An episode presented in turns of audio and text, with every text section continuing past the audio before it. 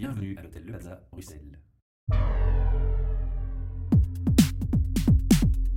Podcast. Bienvenue pour un nouvel enregistrement de nos podcasts et Charmy Meetup depuis le Cook and Book a évolué. Après cette soirée du 17 avril, j'ai à côté de moi une personne qui va se présenter, nous dire en quelques mots qui elle est, pour quelle société elle travaille. Alors moi, c'est Philippa Contino, je travaille pour la société Unilever et je suis Insight Manager, donc plutôt en marketing, mais très très très intéressée par pas mal de, sujets en ressources humaines et ravie d'échanger à ce sujet. Alors on s'était déjà parlé bien entendu avant. Maintenant, le but de cette interview ce soir, c'est plutôt de te demander un feedback sur ce que tu as appris, particulièrement sur le thème de l'agilité dans cette soirée.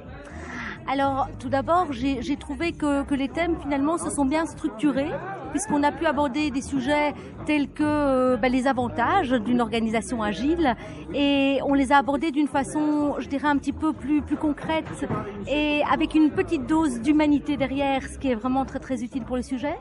Je les ai trouvés aussi structurés parce qu'on a pu aussi échanger, donc avoir des témoignages, mais aussi avoir des, des outils qui permettent justement à une entreprise d'être agile. Donc, ça m'a aussi permis de voir qu'on n'y est pas encore. C'était un thème connu pour toi?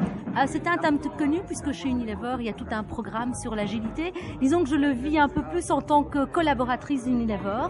Je le, je le mets moins en pratique euh, en termes de, je dirais, euh, je le mets en pratique en tant qu'employé. Je, je ne l'implémente pas. Vous n'êtes pas dans Donc, la stratégie. Non, pas à ce niveau-là. Non, Mhm. non, non, non. Je le vis. J'ai plus un- une expérience en termes de vécu.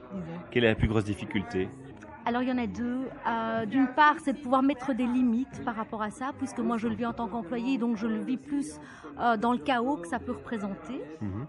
Dans le fait que euh, y a toute cette connexion à tout moment et tout le temps, qui est, qui est très agréable en tant qu'employé, mais qui est parfois très très difficile à gérer, puisqu'on est connecté tout le temps et on est accessible tout le temps.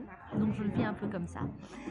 Je le vis aussi comme une grande forme de flexibilité, euh, tant dans la créativité que l'on peut apporter à l'entreprise, mais aussi euh, dans, le concret, dans la gestion de tous les jours et dans le, le style de vie que l'on mène, qui est plus vraiment compatible avec un mode de travail euh, un peu plus, euh, plus ancien et traditionnel. on peut, on peut conclure en disant que c'est un nouvel apprentissage et qu'il faut du temps.